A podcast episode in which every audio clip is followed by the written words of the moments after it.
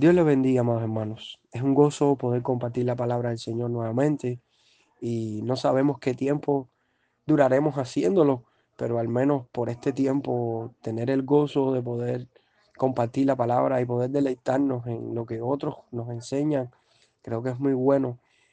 Le pido que me perdone, estoy afónico en extremo, tengo mucha tos, he tenido que grabar el mensaje varias veces y no he podido terminarlo porque la tos no me deja pasar un tiempo eh, seguido hablando y, no puedo hablar completamente. Tengo alergia, catarro, falta de aire y me es difícil. Pero bueno, haremos lo posible y gracias al Señor por esta oportunidad. Así que espero que se goce. Le titulé el mensaje de hoy Un ruego santo, un ruego santo. Y recuerdo mis primeros pasos en la fe, en mi afán por predicar el Evangelio. Cuando predicaba el Evangelio, a veces en mi discurso mis palabras eran incongruentes con lo que mi vida realmente estaba manifestando. Recuerdo que muchas personas me decían, no me digas esto si al final tú vives de otra manera. Al final tu vida no demuestra lo que, lo que tus palabras están diciendo. Gracias a, muchos cristianos que tú al lado y sirvieron para disipularme, me enseñaron grandes lecciones que hoy puedo mantener y que puedo sostener y entre las grandes lecciones, una de ellas fueron que mi mensaje no tenía vida, si mi vida no era un mensaje. La vida cristiana es más que palabras. A veces somos grandes conocedores de la teología. A veces tenemos un, coeficiente intelectual muy alto y, y engañamos a las personas que nos rodean. Nos refugiamos en el conocimiento, nos refugiamos en lo que sabemos. Pero hermanos, lo más importante es que nuestro conocimiento sea respaldado por nuestros hechos, por nuestra vida, por nuestra práctica, porque si no ese conocimiento es vano. El conocimiento de Dios transforma. Si usted conoce a Dios realmente y conoce su palabra y su conocimiento está en su ser, ese conocimiento le va a llevar a ser transformado. Y no será un conocimiento intelectual. Si ha llegado ese conocimiento y no ha podido ponerlo por obra, analice su vida porque es muy importante poder vivir la vida tal y como nosotros enseñamos y decimos. De hecho, la carta de Primera de Pedro es una carta muy valiosa en cuanto a la práctica de la fe, porque es una carta que demuestra cómo el cristiano debe vivir en este mundo y cómo el cristiano debe vivir aún dentro del marco de la iglesia. De hecho, hay tres temáticas importantes en la carta es bueno que lo sepamos. La primera son las características por las que es definido el cristiano y hemos estado predicando todo este tiempo sobre algunos mensajes en los cuales definimos esto. La segunda, los deberes que tiene el cristiano en este mundo. Y es a partir de ahora, de este mensaje, donde vamos a estar definiendo esto. Hasta el capítulo 4, versículo 11 aproximadamente, donde se define esto, los deberes que tiene el cristiano en este mundo. Y la tercera es la parte final de la carta, donde se expresa la responsabilidad del cristiano en el marco, pero de la iglesia. Bueno, hoy vamos a estar compartiendo la introducción a los deberes que tiene el cristiano en este mundo. Y está muy interesante este texto. Y vamos a estar hablando del capítulo 2, versículo 11 y versículo 12, donde dice así, primera de Pedro 2, 11, 12. Amados, yo ruego como extranjeros y peregrinos que os abstengáis de los deseos carnales que batallan contra el alma, manteniendo buena vuestra manera de vivir entre los gentiles para que en lo que murmuran de vosotros como de malhechores, glorifiquen a Dios en el día de la visitación al considerar vuestras buenas obras. Esta conversación está dirigida a los amados. La identidad de los receptores define el valor y la posición que ellos tienen ante Dios y ante el apóstol. Es, es interesantísimo saber cómo el apóstol les llama amados les llama amados, porque son los amados de Dios. ¿Y por qué es importante? Fíjense si es importante, porque cuando se está hablando de santidad, no se le está pidiendo a personas extrañas o personas impías que traten de lograr por sus propias fuerzas agradar a Dios, ya que estos no pueden y aún ni quieren hacerlo. Para ellos la santidad es lo más detestable de Dios. Sin embargo, a los amados aquellos que somos amados, que hemos experimentado el amor, sí podemos entender de qué es lo más dulce y lo más agradable, que es seguir los pasos de nuestro Señor. Es un llamado a personas que han experimentado este amor y lo reflejan en su nueva naturaleza. El amor es el centro de todo mandamiento. Dios nos llama a amarle a Él y nos llama a amar a nuestro, a, nuestro prójimo. Y la identidad de un verdadero cristiano consiste en esto, en amar. El cristiano ama a Dios, el cristiano ama la palabra de Dios, el cristiano ama a los hermanos, el cristiano ama aún a los enemigos. Por eso, unos versículos antes, se nos llama a ejercer este amor como fruto de la gloria obra de la salvación. Como decía el texto en Primera de Pedro 1.22, amaos unos a otros entrañablemente, de corazón puro. Pero ¿cuál es el deseo del apóstol sobre estos cristianos amados? ¿Cuál sería la responsabilidad de aquellos que con su fruto de cristiano muestran la manifestación de este amor? El apóstol dirige su ruego a un tema y es la santidad. Y es importante aclarar nuevamente, porque en otros mensajes lo he dicho, que la santidad tiene dos implicaciones importantes. La primera es que la santidad es apartarnos de lo inmundo, de lo pecaminoso, separarnos del mal, pero también se complementa con la consagración o la dedicación que tengamos a Dios. O sea, somos apartados, separados de lo corrupto, de lo inmundo, pero a la vez somos consagrados, dedicados a Dios. No, no hacemos nada con separarnos del pecado sin consagrarnos a Dios. Hay un complemento en este concepto. Nos separamos del pecado, pero nos consagramos, nos dedicamos a Dios. Y el apóstol aquí está usando una palabra importante y es la palabra ruego. Él dice, os ruego. Y el griego común le da varios significados a esta palabra. Por ejemplo, esta palabra significa llamar, y esto se hace desde un ruego, una llamada de auxilio, una convocación, significa suplicar, que está hablando de la invocación a un Dios o una petición de alguien superior o inferior a otro para que cumpla un mandamiento.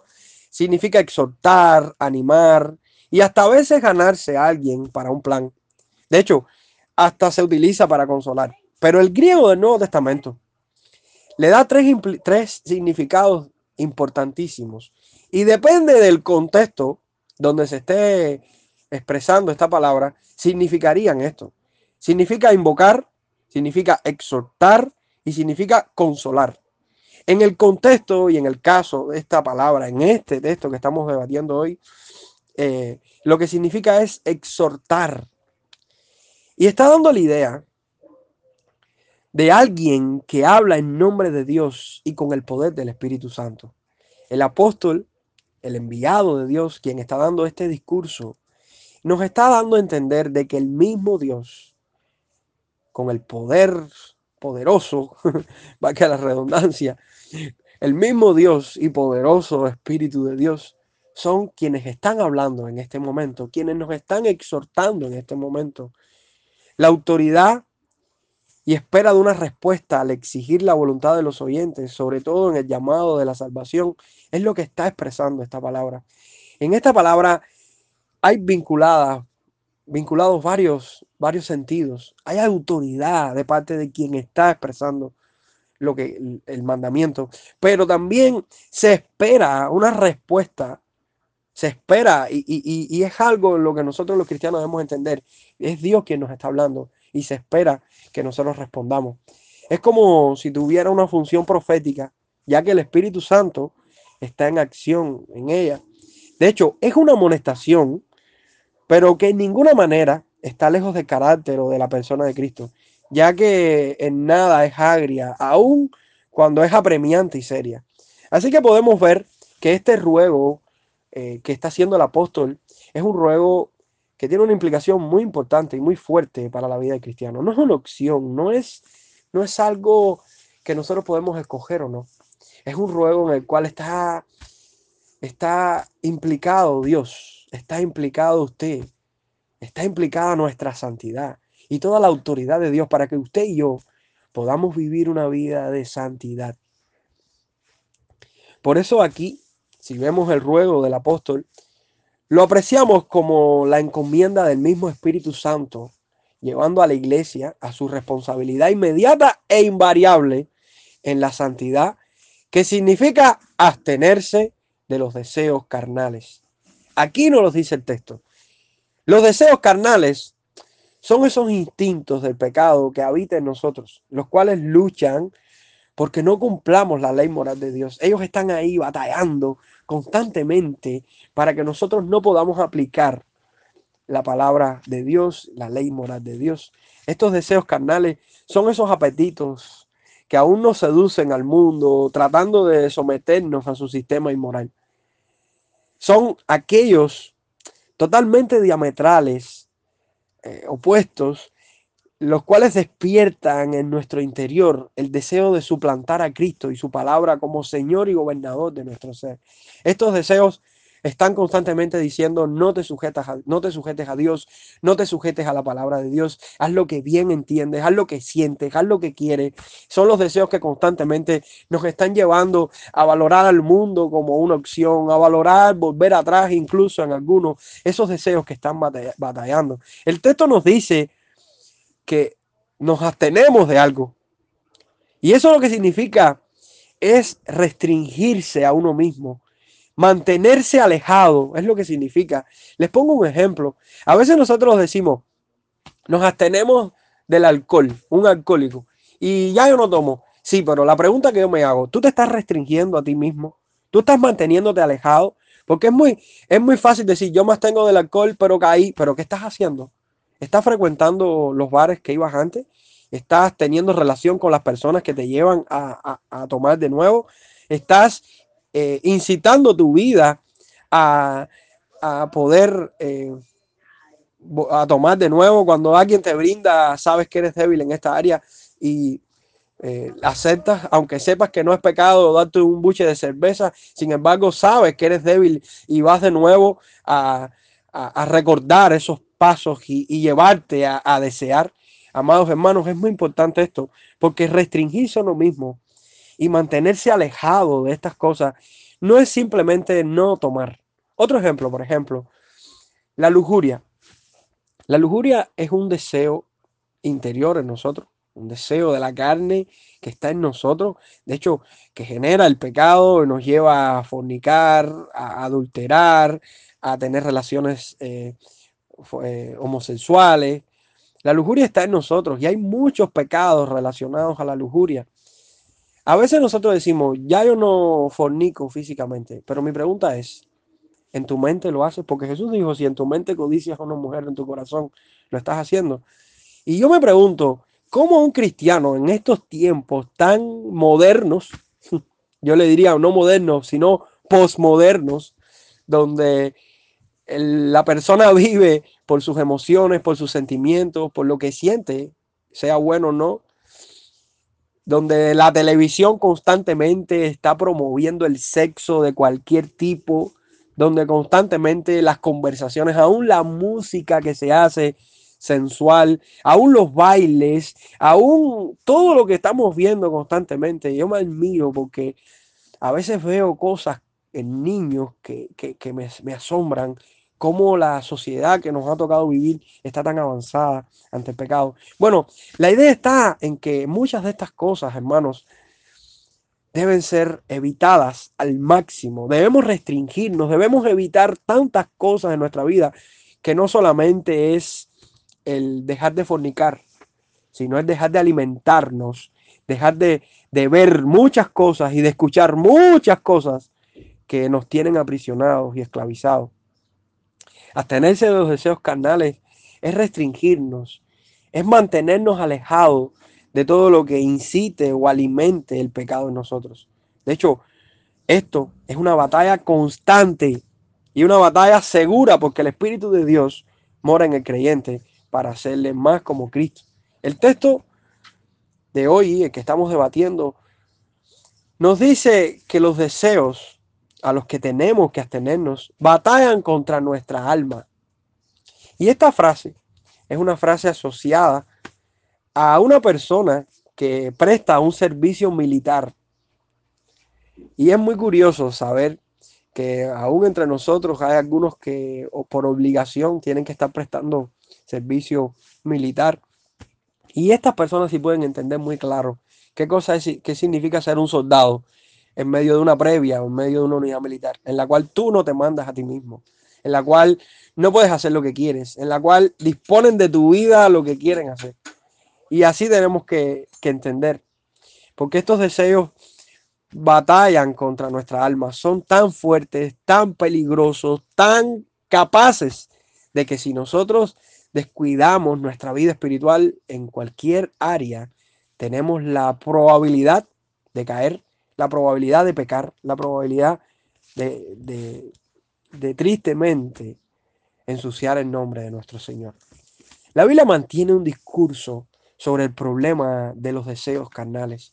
Hermanos, esto es algo muy serio, muy serio, tan serio como que el Nuevo Testamento está lanzándose directamente para que nosotros entendamos de que tenemos una lucha constante. Romanos 13, del 13 al 14, dice, andemos como de día, honestamente, no en glotonería eh, y borracheras, no en lujurias y lascivias, no en contiendas y envidia, sino vestidos del Señor Jesucristo, y no proveáis para los deseos de la carne. No proveáis, ¿qué estamos dándole? ¿Qué estamos alimentando a nuestra vida para que, para que los deseos de la carne ganen. Dice Gálatas 5:16, digo pues, andar en el espíritu y no satisfagáis los deseos de la carne. Hermanos, hay una lucha constante entre el espíritu y la carne en nosotros. ¿Cuál de los dos estás alimentando más? Es como el niño que soñaba, soñaba sobre dos lobos y le decía, abuelo, tengo dos lobos y siempre el lobo es malo, es el que gana. El abuelo le decía, hijo, ¿cuál de los dos lobos estás alimentando más?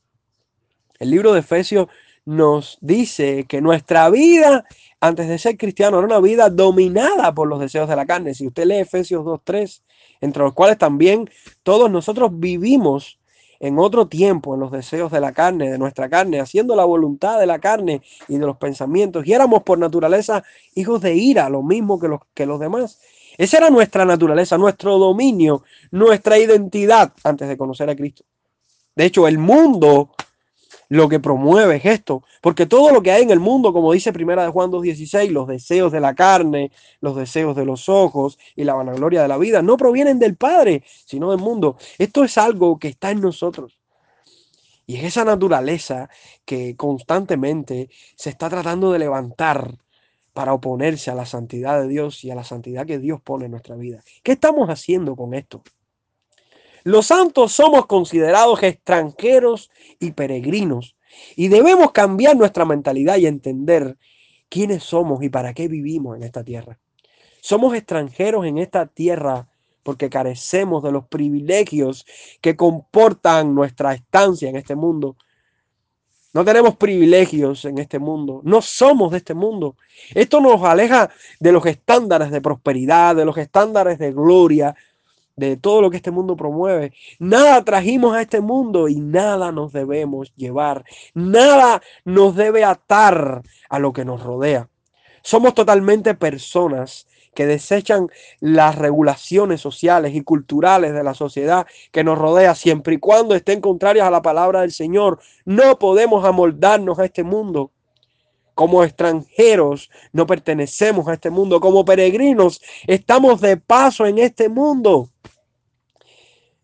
Eso nos remonta a las palabras de nuestro Señor Jesucristo cuando dijo, no hagas tesoros en esta tierra, hazlos en el cielo.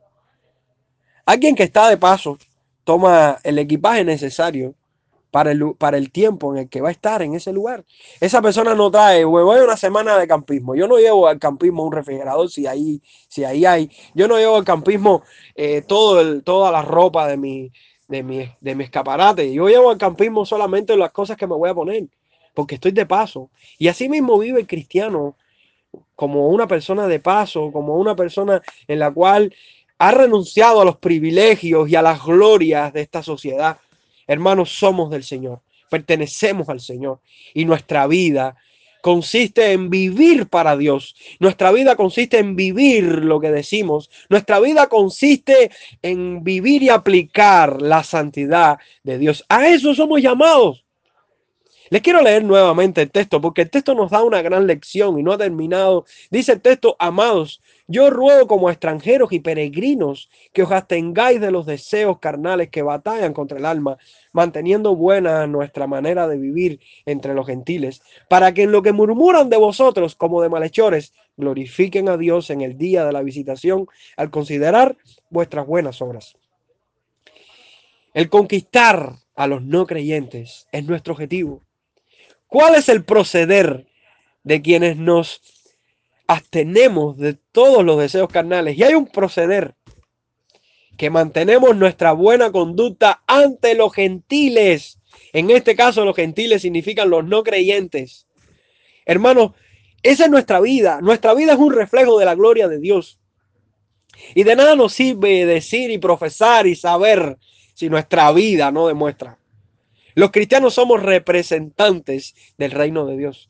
Somos embajadores, personas que representan, que cuando el mundo nos ve dice, Él es un representante del reino de Dios. Él tiene algo que yo no tengo. Él tiene una, una impresión en su alma que yo no tengo.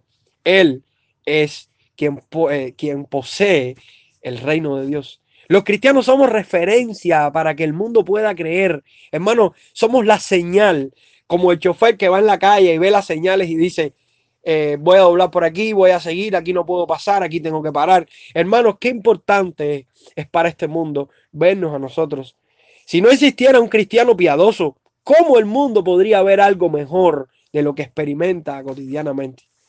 Qué tristeza me da pensar, como muchas personas dicen, que fulano de tal que no es cristiano es mejor que muchos cristianos. Es una frase que se usa pero hermanos, a veces me da tristeza porque hay una gran realidad.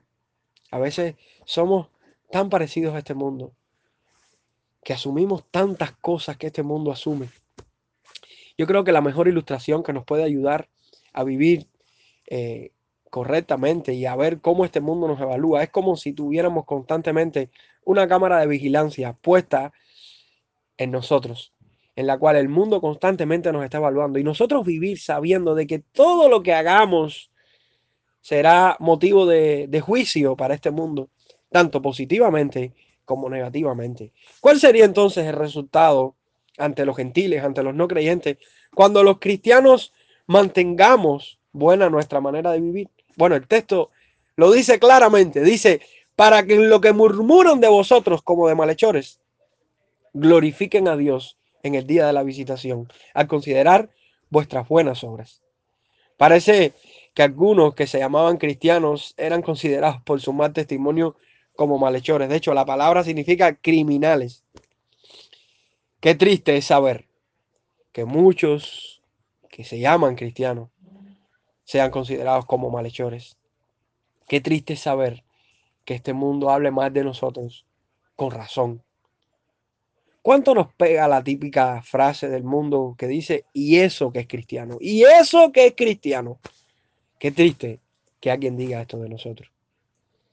No podemos olvidar, amados hermanos, que el mundo nos va a odiar. Esto es seguro porque lo hicieron con Jesús. El mundo va a murmurar, el mundo va a blasfemar, va a hacer cosas en contra de nosotros. Pero como dice la Biblia, hermanos, que lo haga mintiendo o que lo haga con malas motivaciones con envidia porque nosotros hemos hecho lo correcto, pero que no lo haga por nuestra mala conducta. El mundo debe ver en nuestras obras para poder creer. Nuestra buena conducta es imprescindible para que nuestro mensaje sea efectivo. Y si el mundo ve en nosotros la falsedad, por muy, teólogos que seamos, por muy conocedores y muy prácticos, no creerá amados hermanos, ya sea el día de la visitación en cuanto a, a la conversión de los incrédulos o en cuanto al día del juicio final, nuestras buenas obras serán consideradas para que ellos puedan creer o ser juzgados al final de los tiempos. Amados hermanos, tenemos una responsabilidad tan grande que a veces no podemos ver. Una responsabilidad tan grande en la cual cada palabra que digamos, cada hecho, cada decisión que tomemos va a determinar que muchas de las personas que nos rodean puedan reconocer a Jesucristo. Qué clase de responsabilidad y qué temor A mí en lo personal me da. Porque hay tantas cosas que uno a veces dice que no tiene que decir. Hay tantas acciones que uno toma que no tiene que tomar. Hay tantas expresiones, tantos hechos, tantas obras, hermanos. Amados hermanos, no hay una mayor tarea en esta vida para los cristianos que tener congruencia entre lo que decimos y entre lo que creemos y entre lo que vivimos. Los cristianos tenemos una nueva naturaleza en la cual la santidad de Dios se hace visible cada día con más intensidad. Somos los amados de Dios. Y esto nos sitúa en un estado de purificación constante, porque como hijos de un Dios santo, también nosotros somos santos. Y Cristo, por el poder del Espíritu Santo, nos dejó el patrón para que nosotros podamos vivir. Hoy tenemos el Espíritu, hoy tenemos la vida para poder vivir. Antes no, antes no teníamos esa libertad, pero una vez que estamos en Cristo, nueve criaturas somos. Nuestro Señor Jesucristo nos trazó el camino, nos dejó el camino para que nosotros podamos vivir esta vida. De hecho, somos los santos de Dios. ¿Qué podemos hacer cuando el pecado quiere levantarse en nuestra vida y tomar autoridad? ¿Qué haremos con los deseos de nuestra carne que a diario se disponen a avergonzarnos? ¿Cómo pensamos vivir en este mundo y sobre todo con el objetivo de ganar a nuestros semejantes? Amados hermanos, qué responsabilidad tan grande. Por eso le titulé a este mensaje Un ruego santo, porque el objetivo que se está transmitiendo en estos versículos es que usted y yo entendamos que tenemos una lucha constante, una lucha en la cual el pecado no puede ganar, en la cual usted tiene todas las herramientas para vencer, en la cual Dios, que es su ayudador, que es su proveedor, le está proveyendo todos los recursos por el poder del Espíritu Santo para que usted pueda vencer. Amados hermanos, tenemos la meta, tenemos el final, pero estamos en la lucha, estamos en el combate y es una lucha cuerpo a cuerpo en la cual todo el día, todo el momento de nuestro día tenemos que luchar en contra de nuestras palabras, en contra de nuestras acciones, en contra de nuestros pensamientos carnales, porque somos pecadores y nacimos bajo una naturaleza corrompida, la cual está siendo purificada y transformada todos los días hasta que lleguemos a nuestra herencia y nuestra patria celestial. Pero tenemos un llamado. Y el llamado es a vivir la vida cristiana. El llamado es a vivir la santidad de Dios. El llamado es a ser santos como Dios es santo. Y en esto consiste esta sección que vamos a estar compartiendo. Una sección en la cual se demuestra la santidad del creyente, pero ante este mundo. Amados hermanos, quisiera terminar orando porque sé que la responsabilidad que tenemos es tan grande y somos tan débiles ante esta responsabilidad que necesitamos plenamente, absolutamente la ayuda del Señor, porque sin Él nada podemos hacer. Señor, estamos delante de ti, Señor, y reconocemos tanta miseria en nuestro ser. Reconocemos tanto pecado en nuestro ser, Señor que sabemos que somos tan débiles, que no podemos, Señor, sino por la ayuda de tu Espíritu Santo, quien aún pone en nuestras palabras la palabra correcta para orar conforme a tu voluntad, Señor. Señor, ayúdanos. Ayúdanos tanto, Señor. Ayúdanos tanto, Dios, porque son tantas nuestras palabras corrompidas, Señor, en ocasiones. Porque nuestros hechos, Señor, muchas veces van contrarios a tu palabra. Señor, pero que podamos ser la iglesia la iglesia que este mundo admira, la iglesia que este mundo respeta y aún la iglesia que este mundo envidia por la vida íntegra y de santidad que viven los cristianos. Señor, guarda nuestra fe, guarda nuestra vida, guarda nuestros pasos. Porque no hay una cosa más grande para un cristiano que no sea, Señor, agradarte, Señor, y vivir para tu gloria, Señor. En el nombre de Jesús, guarda a cada uno de los oyentes que estamos aquí y que podamos tener conciencia de la responsabilidad y la urgencia que hay en nosotros de luchar contra nuestros deseos carnales y de no alimentar estos apetitos porque queremos predicar tu palabra para que este mundo pueda creer y conocer que tú eres Dios, Señor, sobre todos los dioses y sobre todos los señores. En el nombre de Jesús te damos la gloria. Amén.